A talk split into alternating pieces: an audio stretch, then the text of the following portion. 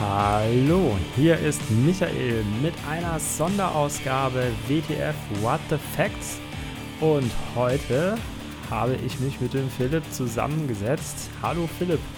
Hallo, guten Abend. guten Abend. Wir wollen heute mal einen kleinen Vorausblick werfen auf die Synode in Magdeburg, also die EKD-Synode, die dieses Mal zum ersten Mal in Präsenz tagen wird. Und da gibt es ja doch ein paar spannende Themen. Du begleitest es dieses Mal wieder mit einem Live-Blog, so wie wir es von der Eule alle gewohnt sind und auch erwarten. ähm, und es, es gibt ja auch einige äh, Änderungen, ähm, die damit einhergehen. Kann man ja mal so konstatieren. Also wir haben eine neue Präses, wir haben eine neue Ratsvorsitzende, wir haben überhaupt eine komplett neue Synode und die ganzen Leute, die haben sich noch nie in Live gesehen. Also es war jetzt ja immer irgendwie per Zoom. Glaubst du, wenn du mal so in die Glaskugel blickst, dass sich dadurch auch fundamental irgendwas ändern wird in der Art und Weise, wie die Themen besprochen werden, mal so ganz allgemein? Ja, ähm, das denke ich schon. Man sieht der ähm, Synoden Ablauf, so wie er jetzt ähm, dasteht, auch an. Es wird viel in Arbeitsgruppen äh, gearbeitet werden und damit sind nicht die synodalen Arbeitsgruppen gemeint, sondern also im Plenum selbst werden so kleine Workshops gemacht. Und das hat schon auch zum Hintergrund, dass die Synodalen sich mit solchen Formaten natürlich ähm, auch erstmal gegenseitig kennenlernen. Denn tatsächlich, du hast ganz recht, diese neue 13. Synode der EKD kennt sich bisher vornehmlich äh, aus dem Internet, nämlich von den beiden digitalen Tagungen. Einige waren ja schon Mitglied der letzten Synode, die haben also die letzte Tagung der 12. Synode mitgemacht, 21 im Herbst. Und dann letztes Jahr ja zwei Tagungen, im Frühjahr die konstituierende Sitzung mit der Wahl der neuen Präses, Anna-Nicole Heinrich. Und im Herbst dann die erste ordentliche Tagung der 13. Synode der EKD. Und die war auch digital. Vielleicht erinnern sich äh, einige Eule-LeserInnen noch daran. Ich war quasi schon auf dem Weg äh, nach Bremen, aber aufgrund einer Erkrankung, ähm, Corona-Erkrankung von Friedrich Kramer, dem Landesbischof der EKM, wurde dann ganz zügig noch die Synode wieder digital gestaltet. Also ist es tatsächlich das erste Mal seit 2019 in Dresden, ähm, dass die Synode wieder im Fleische zusammentritt. Und da freue ich mich natürlich sehr. Es ist ein bisschen Zufall jetzt, weil 2019 war die Synode in Dresden, wo ich ja herkomme, und jetzt ist sie in Magdeburg, in der Evangelischen Kirche in Mitteldeutschland zu Gast, wo ich ja wohne und die Eule ihren Geschäftssitz hat im Norden von Thüringen. Also insofern ist das ganz nett und die Fahrt jetzt auch nicht so weit. Was ja damit einhergeht, dass sich die Synodalen auch in Präsenz treffen, ist, dass, so wie ich vernommen habe, auch äh, politische Gespräche stattfinden können. Du hattest es ja auch so nett genannt in dem Kommentar, den du über den Melnik-Kursschuss, äh, wie nennt man das jetzt? Zwischenfall, Debakel, Debatte, wie auch immer, ich habe keinen Begriff dafür, dass äh, dort ja auch äh, politische Treffen stattfinden sollen, wie jetzt diesmal zum Beispiel ein Empfang des Arbeitsverbandes evangelischer Christen in der CDU.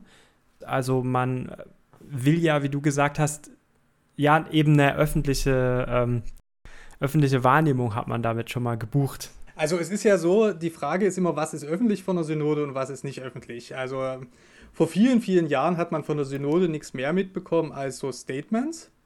Und dann sind Livestreams dazu gekommen. Also wenn ich sage, man hat nichts mitbekommen, da gab es natürlich schon Berichterstattung, also so ein Artikel dann, vielleicht auch noch ein Interview mit der Ratsvorsitzenden oder der Präses in den großen Zeitungen und natürlich auch in der evangelischen Publizistik selbst. Aber so live dabei war man doch eher seltener. Dann gab es irgendwann eben auch die Livestreams. Das ist noch gar nicht so lange her. Und 2019 war ich das erste Mal mit dem Live-Blog und der Eule mit dabei und seither bei jeder Tagung, egal ob analog oder digital. Und da kriegt man natürlich auch erstmal mit, dass es selbst bei dem Synoden Tagungsablauf Dinge gibt, die öffentlich sind, nämlich zum Beispiel das Plenum und die nicht öffentlich sind. Also die Ausschusssitzungen sind nicht öffentlich, die Treffen der synodalen Arbeitsgruppen sind nicht öffentlich und die abendlichen Empfänge ähm, sind ja auch nicht für die breite Öffentlichkeit gedacht. Und da gibt es seit Jahren und Jahrzehnten einmal einen Empfang an einem Abend vom Evangelischen Arbeitskreis in der CDU und es gibt auch einen SPD-Empfang von äh, dem Christenarbeitskreis in der SPD. Es wurde immer mal darüber geredet, ob es vielleicht mal einen grünen Abend gibt, aber die Abende sind ja auch kürzer geworden. Also so kurz äh, wie jetzt sind die sogenannten verbundenen Tagungen von Evangelischer Kirche in Deutschland, Vereinigt Evangelisch-Lutherische Kirche in Deutschland und Union Evangelischer Kirchen. Das sind die drei, ähm, zwei Kirchenbünde und eine Dachorganisation, die verbunden tagen. Und da ist wieder ein Tag kürzer als noch ähm, im vergangenen Jahr. Was bedeutet einfach auch, dass es einen Abend weniger für den Empfang gibt. Also es gibt einen landeskirchlichen Empfang immer am ersten Abend und dann schauen wir mal, wie sich das so entwickelt. Aber dass es politische Empfänge gibt, ist keine Neuigkeit. Es sitzen natürlich auch BerufspolitikerInnen mit in der äh, Synode drin. Von der FDP, von Grünen, von SPD und CDU und sogar ein Politiker der Linken, von dem ich mir jetzt nicht mehr ganz so sicher bin, ob der noch Mitglied in der Linken ist, aber könnte durchaus sein. Und ähm, ja, also ich glaube, so die einzige Partei, die wirklich fehlt, ist die AfD.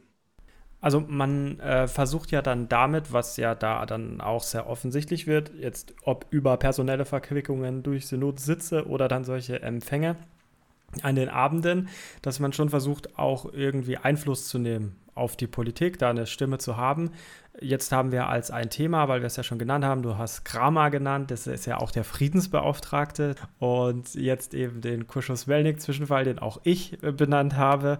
Also wäre ja schon mal ein Thema eigentlich gesetzt, ja, nämlich, dass wir nochmal über die Friedensethik reden müssen. Das hat sich ja auch Anna-Nicole Heinrich in einem Sonntagsblatt-Interview neulich gewünscht, äh, dass wir da alle nochmal drüber reden. Ist das so eins der der Themen, die da auf die Tagesordnung kommen? Ja, also auf der Tagesordnung steht ein Bericht von Friedrich Kramer in seiner Funktion als Beauftragter des Rates der EKD für Friedenssachen. Die entsprechenden Beiträge verlinken wir äh, mal hier unten in den Shownotes aus dem letzten halben Jahr, denn es gibt da halt einfach einen Dissens innerhalb der evangelischen Kirchen.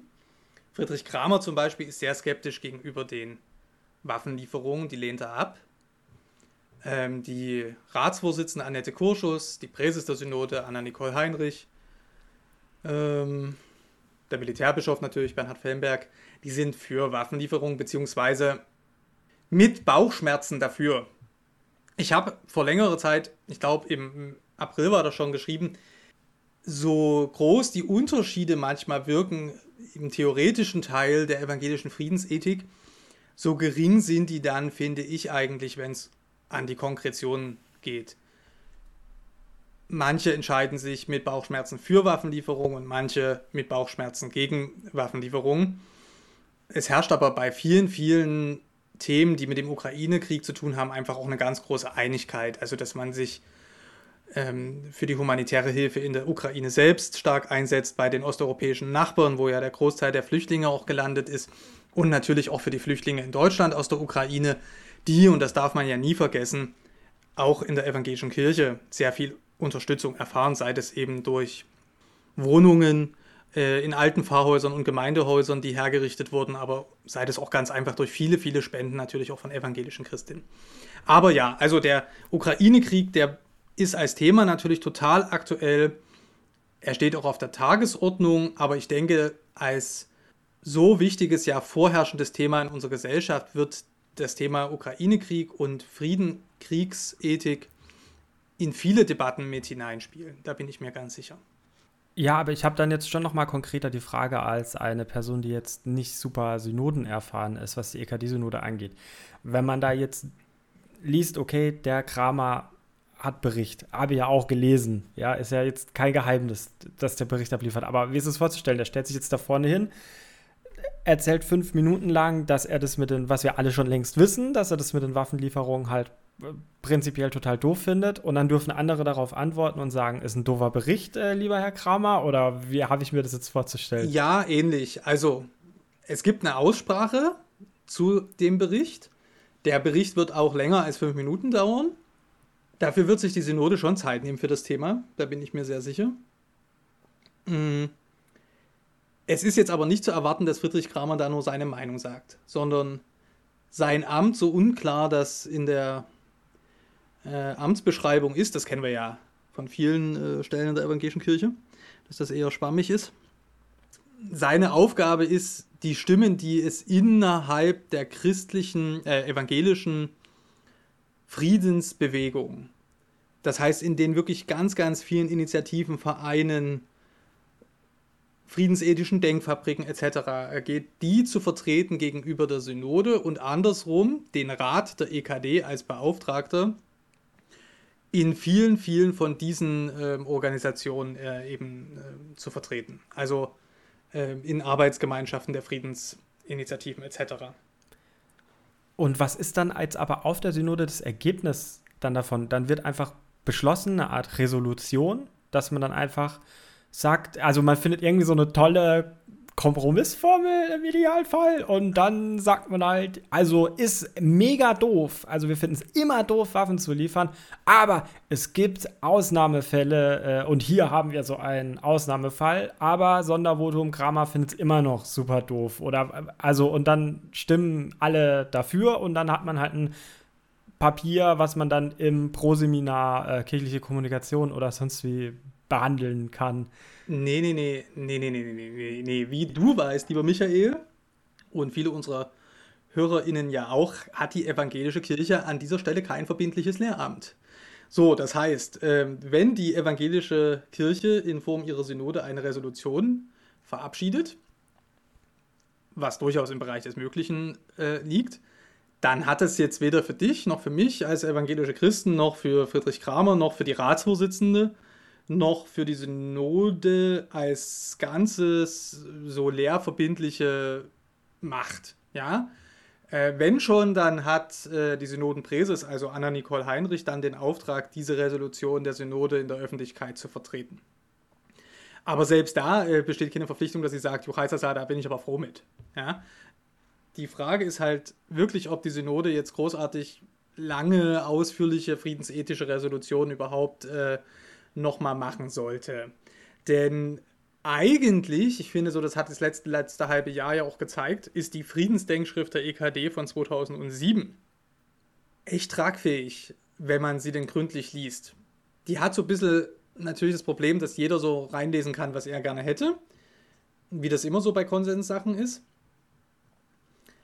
Aber ich finde die nach wie vor eigentlich recht tragend. Im Unterschied zu dem, was die EKD-Synode 2019, also die 12. EKD-Synode 2019 beschlossen hat. Und das geht viel, viel stärker in die Richtung eben ähm, Frieden schaffen ohne Waffen.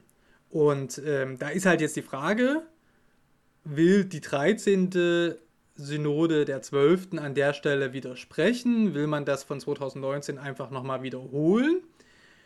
Oder lässt man es einfach dabei, den guten Bericht sicherlich zu hören mit den unterschiedlichen Positionen, die dann auch dargestellt werden. Da bin ich mir ganz sicher, dass Friedrich Kramer das machen wird. Das zu diskutieren und dann vielleicht in einer kurzen Resolution nochmal Stellung zu beziehen für dazu, was jetzt besonders wichtig ist. Also ähm, man darf ja auch nicht vergessen, so ernst die Forderungen nach mehr Waffen aus Deutschland, aus der Ukraine sind, und so vordergründig die Diskussion darum auch in Deutschland geführt wird. Es gibt ja, was den Krieg in der Ukraine angeht, noch viel, viel mehr Themen. Auch die humanitäre Krise wird sich in diesem Winter jetzt, wenn die Temperaturen fallen, nochmal wahnsinnig verschärfen. Also es gibt genug, wozu die evangelische Kirche Stellung nehmen kann, als jetzt sich nur an dieser Frage Waffenlieferung ja, nein festzuhalten, zudem ja die Bundesregierung diese Sache ja längst entschieden hat. Dann sind wir mal gespannt was uns da jetzt dann dieses Wochenende erwartet, also wo nochmal das Spotlight dann von den Akteurinnen draufgesetzt wird, leiten wir über zu einem nächsten Thema, was ich mir ausgeguckt habe, was dann doch etwas mehr Verbindlichkeit haben wird, weil es wird zu verhandeln sein über die Rahmenrichtlinien zum Klimathema. Es ist ein schwieriges Thema. Ich kann auch von mir sagen, so ganz persönlich, es war tatsächlich sogar auch im Kirchenrechtskurs, den ich jetzt in meinem Vikariat hatte, äh, wie manche vielleicht wissen, ja, ich bin ja Vikar, war das tatsächlich dann auch Thema. Wir sollen uns das genauer angucken, äh, weil das wird schon noch ein spannendes Thema sein, was da jetzt gesetzt wird und wie das dann in den jeweiligen Gliedkirchen umgesetzt wird. Was ist denn jetzt bei dem Klimathema eigentlich mal so A, das Problem? Also wir, das können wir heute Abend äh, nicht leisten, äh, jetzt die Klimaschutzgesetzgebung der evangelischen Kirche aufzurollen. Aber äh, zwei, zwei Dinge dazu. Also das erste ist, dass wir erst in dieser Woche einen Podcast veröffentlicht haben bei uns in der Eule, in dem ich äh, mit Harald Geiwitz spreche, dem Präses der Synode der EGBO. Und die EGBO, die Evangelische Kirche Berlin, Brandenburg, Schlesische Oberlausitz, die hat schon ein Klimaschutzgesetz. Und dieses Klimaschutzgesetz entspricht ziemlich dem, was die Klimaschutzrichtlinie der EKD allen EKD-Gliedkirchen, das sind 20 Landeskirchen in Deutschland, äh, nahelegt. Und dieses Gespräch empfehle ich gerne allen interessierten HörerInnen zum Anhören. Da geht es auch noch mal ein bisschen in die Feinheiten. Hm, jetzt für die Tagung der Synode als zweiten Punkt ist wichtig, das Thema wird den meisten Raum einnehmen. Also die Generalsynode der FELGT oder VEKD, die hat zum Beispiel heute, also wir nehmen jetzt hier am Freitagabend auf, also heute am Freitag schon über das Thema gesprochen. Und am Dienstag wird darüber den gesamten Vormittag gesprochen. Also das Thema Klimaneutralität von Kirchen ist das eigentlich von der Zeit her wichtigste Thema dieser Synodentagung. Ja? Und da sind äh, Vorträge dabei, da sind Workshops dabei, es geht hier also auch darum, dass die Synode, wie Anna-Nicole Heinrich früher äh, noch als äh, einfache Synodale gesagt hat, lernt. Und ähm, die Klimaschutzrichtlinie selbst ist bereits vom Rat der EKD und von der Kirchenkonferenz. Die Kirchenkonferenz ist das dritte EKD-Leitungsgremium und besteht aus den leitenden Geistlichen und den leitenden Juristen der jeweiligen Landeskirchen. Also Kirchenkonferenz, kurz KIKO und Rat der EKD haben diese Klimaschutzrichtlinie schon verabschiedet. Das heißt, eigentlich sind die Landeskirchen schon längst dazu aufgerufen, dem Folge zu leisten. Und jetzt ist es halt so wie immer bei den Richtlinien und bei anderen Themen ist das nicht anders. Diese Richtlinien werden eben von den Synoden der einzelnen Gliedkirchen in richtige Kirchengesetze umgesetzt und das dauert und da gibt es auch immer Diskussionen, wie genau und deshalb tendieren solche EKD-Richtlinien dazu, recht schwammig zu sein weil man verhindern will, dass jetzt einzelne Landeskirchen dann gar nicht mitmachen oder da Einsprüche einlegen, äh, dann lässt man lieber, sagen wir mal, einen Korridor dessen, was man für empfehlenswert hält und die meisten Landeskirchen finden sich dann innerhalb dieses Korridors ein und manche auf der progressiveren Hälfte, manche auf der konservativeren Hälfte. Das ist jetzt so der, der kirchenpolitische Ablauf. Und vielleicht noch einen dritten Punkt dazu. Das eigentliche Thema ist natürlich, dass weite Teile unserer evangelischen Kirche in Deutschland reich sind an Geld, an Liegenschaften, an Kirchen, an äh, MitarbeiterInnen auch. Und das ist ja durch viele Prozesse angefragt und wird sich verändern. Aber natürlich ist die ähm, Herausforderung, klimaneutral zu werden bis 2035, das ist das formulierte Ziel, natürlich etwas, was dann jetzt wirklich jedes kirchliche Werk und auch jede Ortsgemeinde umsetzen wird müssen in irgendeiner Art und Weise. Das heißt, es wird verstärkt geguckt, wo können wir Energie sparen und die Energie, die wir einsetzen, wie können wir die erneuerbar einkaufen. Ja? Und da wird es Landeskirchen wie die EGPO geben, die sagen, bei uns ist nur noch Strom aus erneuerbaren Energien erlaubt und es wird sicherlich auch Landeskirchen geben, wo das nicht so streng sein wird was man schon noch mal so festhalten muss, da geht es schon um Gesetze, die am Ende jetzt nicht von der EKD aus, sondern in den einzelnen Gliedkirchen beschlossen werden sollen. Und die Rahmenrichtlinien kann man hier schon als Hilfe verstehen, wie das in den einzelnen Landeskirchen, die auch noch nicht so weit sind, in ihrer Gesetzgebung, wir jetzt zum Beispiel die EGPO dann als Orientierung heranziehen können. Ja, ja, also hm, das, das ist fast schon ein bisschen zu weich. Äh, Hilfe und Orientierung, so, das, so würde die EKD das natürlich gerne darstellen. Ja, ja. als Bayer. Ähm, Aber man kann das dann eben. Muss ich das sagen? Genau, man kann das eben nicht unterlaufen. Ne? Das ist ja so jetzt. Ähm, es gibt zum Beispiel ja ein EKD-Fahrerdienstgesetz und die einzelnen Fahrerdienstgesetze der Landeskirchen können jetzt nie permanent im Widerspruch zu diesem EKD-Fahrerdienstgesetz stehen. So wird das bei der Klimaschutzgesetzgebung am Ende auch mal sein, aber da ist die evangelische Kirche einfach sehr bundesrepublikanisch. Wie in der großen Bundespolitik versucht man es in der Kirche eben auch erstmal, indem man sagt, wollt ihr nicht, habt ihr nicht und Incentives. Ne? Und dann erst eben irgendwie mit gesetzgeberischen äh, Regelungen. Und da sind wir noch nicht. Im Gegenteil, wir sind in der evangelischen Kirche als Ganzes eigentlich eher noch in der Phase, wo wir wirklich tatsächlich lernen, wo denn überhaupt die wirklichen Potenziale in der Kirche liegen. Ja, Ähm, also die ganze Frage, die wir gesellschaftlich diskutieren werden müssen, wo können wir einfach weniger werden, weil wir, äh, weil diese Vorstellung zu sagen, wir können quasi alles wie vorher machen, aber wir machen das mit erneuerbarer Energie und wir machen statt ähm, Sprit in den Autos jetzt E-Autos, ja, das ist ja im Grunde genommen auch eine echte Chimäre, sondern es wird darum gehen zu sagen, wie können wir eigentlich auch in Frieden und demokratisch weniger werden, schrumpfen. Und das könnte zum Beispiel ein Thema für die evangelische Kirche sein, wo sie das exemplarisch macht und dann tatsächlich aber auch was in die Gesellschaft hinaus ausstrahlt. Es gibt noch ein Thema, wo es durch die Verwirrungen, und da empfehle ich wirklich unbedingt auch nicht nur den Interessierten, sondern wirklich allen, die irgendwie in der Kirche mal tätig sind, mindestens, ja, ob jetzt ehrenamtlich, hauptamtlich, nebenamtlich, es sich da auch einfach mal ein bisschen intensiver einzulesen in die Historie und die Dokumentation auch der Eule, was das Thema Missbrauch im Raum der evangelischen Kirchen angeht, weil da gab es ja doch, ich möchte eigentlich, also ich kann es nicht so gut sagen, jetzt mit dem Wort Verwerfungen kann man es ja nicht sagen, aber es gab ja eben schon die Versuche, von der Synode und von der evangelischen Kirche in Deutschland schon mal mit Betroffenen und Opfern von sexualisierter Gewalt und Missbrauch ins Gespräch zu kommen und die auch wirklich strukturell einzubinden in Entscheidungsprozesse, wo es ja auch um sehr konkrete Dinge wie Entschädigung oder vorher auch überhaupt mal Anerkennung angeht. Hm, und ja. da gar, wurde ja dieses ähm, Gremium, was da eingesetzt wurde, aufgelöst wieder und so wie ich das verstanden habe, auch sehr einseitig aufgelöst. Ist das richtig? Ja, ja. Ja, das ist richtig. Ähm, es wurde aber ersetzt. Also ähm, mit, äh, also dieses Gremium hieß Betroffenenbeirat. Solche Betroffenen Beiräte gibt es in ähnlicher Form auch in katholischen Bistümern und äh, auf Ebene der Deutschen Bischofskonferenz.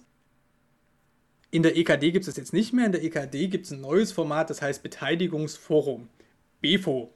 Und ähm, dieses BEFO wird den ersten Bericht seiner Existenz einbringen und zwar am Dienstagnachmittag wird das sein.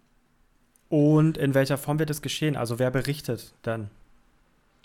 Ähm, es gibt eine Doppelstruktur. Es gibt also Betroffene, die Sprecherfunktion haben und es gibt nach wie vor äh, leitende Geistliche, die da mitspielen.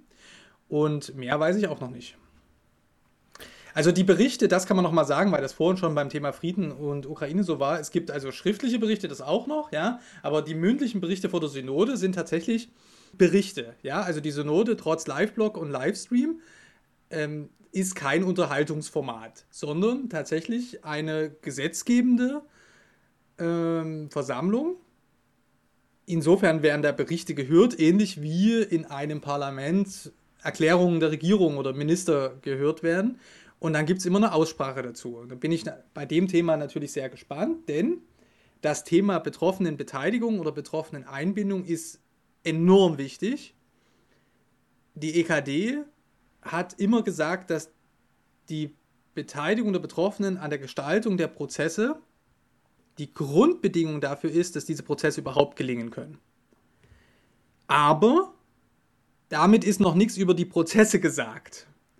Und was sind das für Prozesse? Also da geht es um Missbrauchsprävention, Missbrauchsaufklärung, Missbrauchs Entschädigung, du hast ja das Wort Entschädigung schon benutzt, das macht man in der EKD nicht. Ja, dann heißt es Anerkennung des Leids und ist ganz bewusst eben auch im juristischen Sinne keine Entschädigung. Und dann diesen schwammigen Begriff Aufarbeitung, der, soweit waren wir 2019, zwei Perspektiven umfasst, nämlich die institutionelle Aufarbeitung, das heißt, die Kirche lernt etwas über sich selbst und ihren Umgang mit sexualisierter Gewalt und Missbrauch, Machtmissbrauch, geistlichem Missbrauch, ähm, das muss ja nicht immer eine sexuelle ähm, Komponente haben. Äh, und aus diesem Lernen verändert sich dann die Kirche, verändert sich Theologie, verändert sich, verändern sich Strukturen und Prozesse in der Kirche. Das ist die eine Aufarbeitung und die andere Aufarbeitung ist die, die individuelle Aufarbeitung der jeweiligen Betroffenen bei dem die Kirche unbedingt irgendwie dabei sein will, wo die Betroffenen aber seit Jahr und Tag sagen, das ist unsere Sache und wir kommen dann auf euch zu mit unseren Forderungen, wenn das uns passt. Ja? Aber ich würde gerne unsere HörerInnen schon darauf äh, hinweisen, nochmal, das sind also vier unterschiedliche Prozesse. Und wenn irgendwo geschrieben steht, ja, das ist alles Aufarbeitung, dann würde ich immer schon mal skeptisch sein. Also ich bin's und würde das allen HörerInnen nahelegen, skeptisch zu sein und zu sagen, was ist an der Stelle jetzt genau mit Aufarbeitung gemeint? Denn vor dem institutionellen Lernen zum Beispiel müsste nach meinem Dafürhalten die Aufklärung stehen was ein eigener Prozess ist. Und die Prävention ist auch nie irgendwo untergemischt, sondern ein eigenes wichtiges Arbeitsfeld. Genauso wie das Thema Entschädigung nie irgendwo in wissenschaftlichen Studien untergeht, sondern das hat am Ende wirklich was mit Geld zu tun. Aber dann frage ich dich doch jetzt dann auch direkt mit deiner eigenen Kategorisierung zurück. Also was ist denn jetzt von einem Bericht der BFO zu erwarten? Dürfen die jetzt wirklich vollkommen frei eigentlich sagen, wir haben uns jetzt erstmal vor genommen, mit der Aufklärung anzufangen und wir sagen euch jetzt, liebe Synode, dies, das. Ja, das schon. Es ist jetzt auch nicht so, dass in all diesen Prozessen nicht schon Dinge gelaufen wären. Manche sind angelaufen oder wurden begonnen, ohne die Expertise von Betroffenen hinzuzuziehen. Und bei allen Bemühungen der evangelischen Kirchen in den letzten Jahren haben Betroffene Bedenken angemeldet, Nacharbeitungsbedarf und ähm, das soll jetzt in diesem Beteiligungsforum im Grunde genommen gebündelt werden. Also das heißt, die schauen sich in dem Beteiligungsforum, nachdem, so wie ich es verstanden habe, jetzt nochmal genau an, wie sprechen denn die einzelnen Landeskirchen tatsächlich diese Anerkennungsleistungen zu. Das ist nämlich nach wie vor auch im Jahr 2022 innerhalb der evangelischen Kirche in Deutschland nicht einheitlich. Das heißt, Betroffene sind im Grunde genommen, tja, schicksalshaft irgendwo im, im Unklaren darüber. Äh, die melden sich eventuell und dann kann es sein, dass in der einen Landeskirche eben äh, nach folgender Ordnung äh, diese Anerkennungsleistung zugesprochen oder eben auch nicht zugesprochen bekommen. Und in der benachbarten Landeskirche ist das ganz anders. Und wir wissen ja, so ein bisschen als Kircheninsider äh, weiß man ja, diese Landeskirchengrenzen, äh, die sind historisch gewachsen. Ähm, aber es kann halt, also in Hessen zum Beispiel kann das sein, dass in der einen Landeskirche das so läuft und in der anderen Landeskirche anders. Ja? So, das ist natürlich ein unhaltbarer Zustand. Und das Beteiligungsforum soll genau an solchen Fragen arbeiten. Ja? Und wie weit die mit der Arbeit ins, in, im letzten halben, dreiviertel Jahr äh, gekommen sind seit der Gründung dieses Beteiligungsforums, das werden wir dann am Dienstagnachmittag sehen. Sehr spannendes Thema. Ich hoffe sehr, also sage ich auch als äh, ein Mann, der hauptamtlich in der Kirche arbeitet, dass es da jetzt endlich vorangeht, dass da, dass da was passiert. Ich werde auch am Dienstag mal dann äh, darauf achten. Vielleicht haben wir auch nochmal Gelegenheit, dann über das Thema nochmal irgendwann ins Gespräch zu kommen. Etwas länger, weil hier kann man es jetzt halt leider einfach nur so in dieser Kürze behandeln. Äh, jetzt mal, wo wir so einen kleinen Vorausblick wagen auf die Synode. Auch an den anderen Themen bleiben wir dran. Also ich, ich will bloß nochmal, also ich finde, ich finde das Anliegen von dir so herrlich, gut und prima zu sagen, äh, an dem Thema müssen wir dranbleiben. Ähm, ich würde unseren Hörerinnen nur sagen, also natürlich unbedingt am Dienstag den Live-Blog lesen, wenn es um dieses Thema geht. Aber die EKD-Seite ist halt wirklich nur die eine Seite der Medaille bei dem Thema, wo engagierte evangelische Christinnen stärker hinschauen müssen, ist tatsächlich in die Landeskirchen. Das heißt, wo und wie werden A Verabredungen von EKD-Ebene, die es schon gibt, wie die Gewaltschutzrichtlinie tatsächlich umgesetzt? Wo in meiner Landeskirche können sich Leute hinwenden, die eventuell Betroffene sexualisierter Gewalt geworden sind? Da fängt es nämlich schon an. Und wie wird dann am Ende mit denen umgegangen? Das sind Fragen, die tatsächlich auch die Synodalen auf der Ebene der Landeskirche in den Landessynoden stellen müssen. Denn das können wir auf der EKD-Synode ja nie leisten. Also ich denke, wir werden am Dienstag wieder eine Menge Problemanzeigen bekommen von äh, auch den Betroffenen, die beim Beteiligungsforum nach wie vor dabei sind. Aber die werden nicht auf einer EKD-Synode gelöst, sondern die werden unter anderem eben in den Synoden der einzelnen Landeskirchen gelöst. ich bin wirklich einfach mal jetzt gespannt, ob die Auflösung des Betroffenenbeirates und jetzt dieses äh, BFO, Beteiligungsforum, da schafft eben diesen Druck zu erzeugen oder zumindest mal Impulse zu setzen, die eben nicht nur so Impulschen sind, sondern wo man dann in den jeweiligen Landeskirchen nicht mehr einfach nur sagen kann, ja, wir warten mal ab, was die EKD so macht oder wir warten mal ab, was die links und was die rechts so machen, sondern wo man dann jetzt sagen muss, okay, da ist ein klares Statement da, jetzt sind wir auch gefordert, was zu tun. Also wir bleiben natürlich an dem Thema auch dran. Es, ich weiß, ich kenne ja die handelnden Akteure in den einzelnen Landeskirchen natürlich nicht alle, aber ein paar schon. Da sind natürlich Leute schon längst über den Punkt hinweg und aktiv dabei und kümmern sich. Aber natürlich gibt es in der evangelischen Kirche auch genug Leute, äh, die das bisher noch nicht als wirklich drängendes Thema erkannt haben und die nach wie vor sich auf den Standpunkt stellen, das wäre ein katholisches Problem. Das wird also auch noch viel, viel Aufklärungsarbeit äh, über das Thema überhaupt erfordern. Damit meine ich jetzt gar nicht so die Aufklärung von Missbrauchsverbrechen selbst, was von all den unterschiedlichen Prozessen, die ich vorhin erwähnt habe, eigentlich ähm, der Prozess ist, der am wenigsten vorangeschritten ist.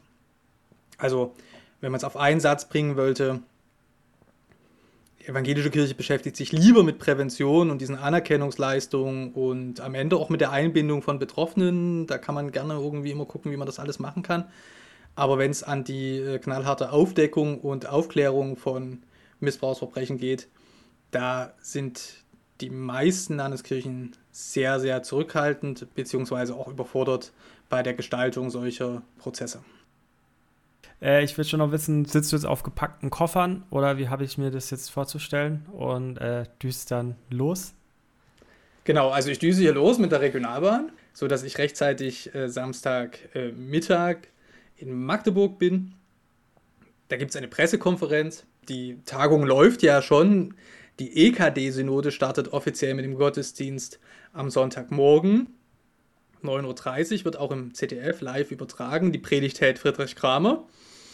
Mm, aber die äh, beiden äh, Sitzungen der Kirchenbünde, die äh, laufen schon seit äh, Donnerstagabend.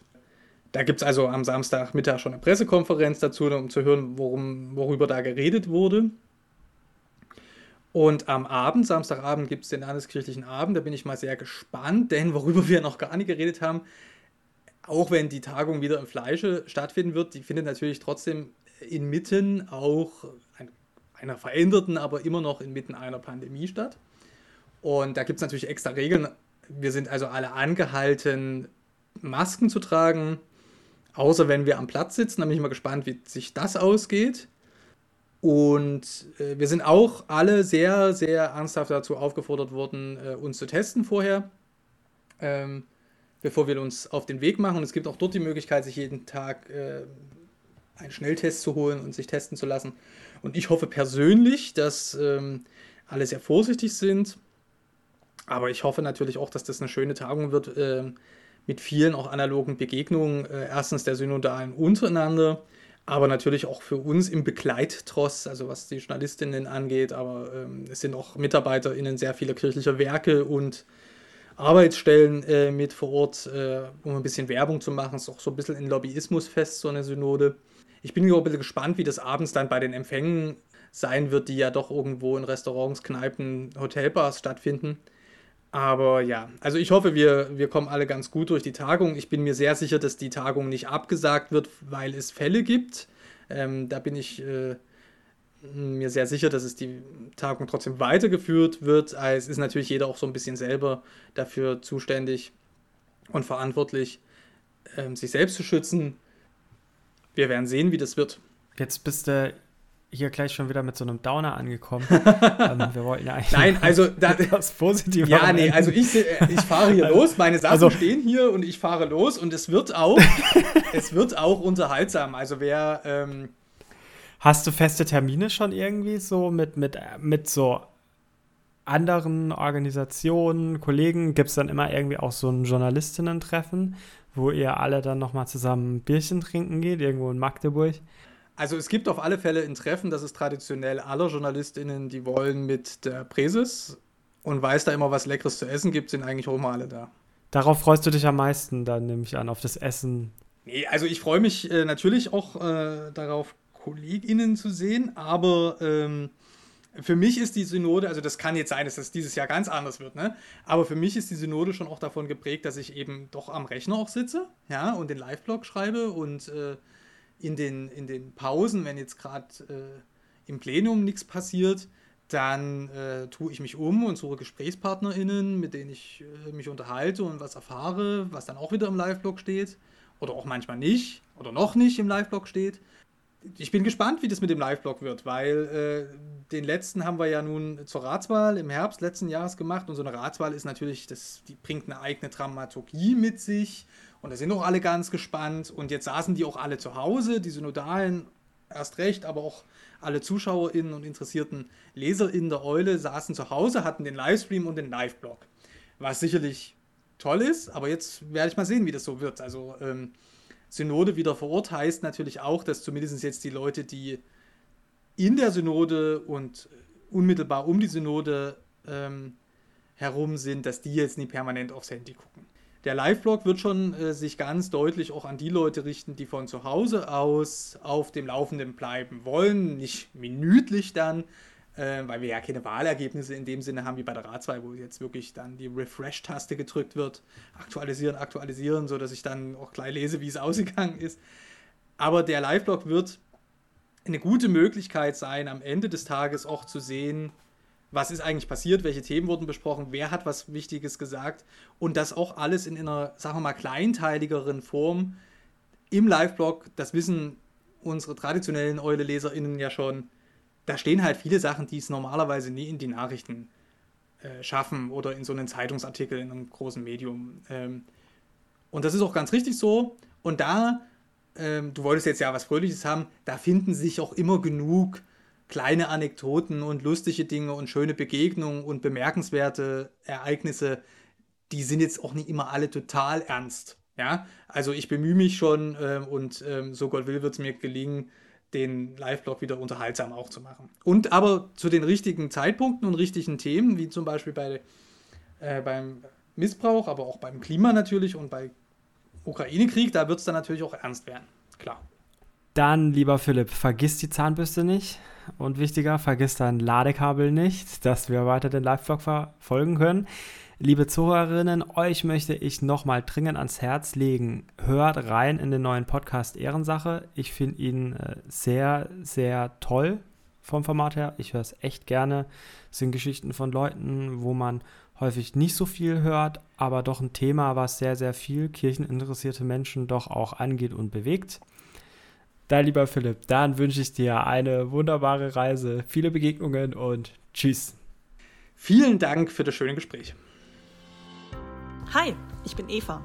Gemeinsam mit Max und Philipp habe ich 2017 die Eule gegründet, das Magazin für Kirche, Politik und Kultur. Gemeinsam mit unseren AutorInnen machen wir Kirchen- und Religionsnachrichten für eine neue Generation. Dabei brauchen wir deine Unterstützung. Mit einem Eule-Abo bezahlst du den unabhängigen Journalismus der Eule, denn wir werden von keiner Kirche finanziert. Du sorgst dafür, dass wir unsere AutorInnen fair bezahlen können und leistest damit einen Beitrag für die Stimmenvielfalt in den Kirchen. Ab 3 Euro im Monat bist du dabei. Mach mit und schließ jetzt ein Eule-Abo ab.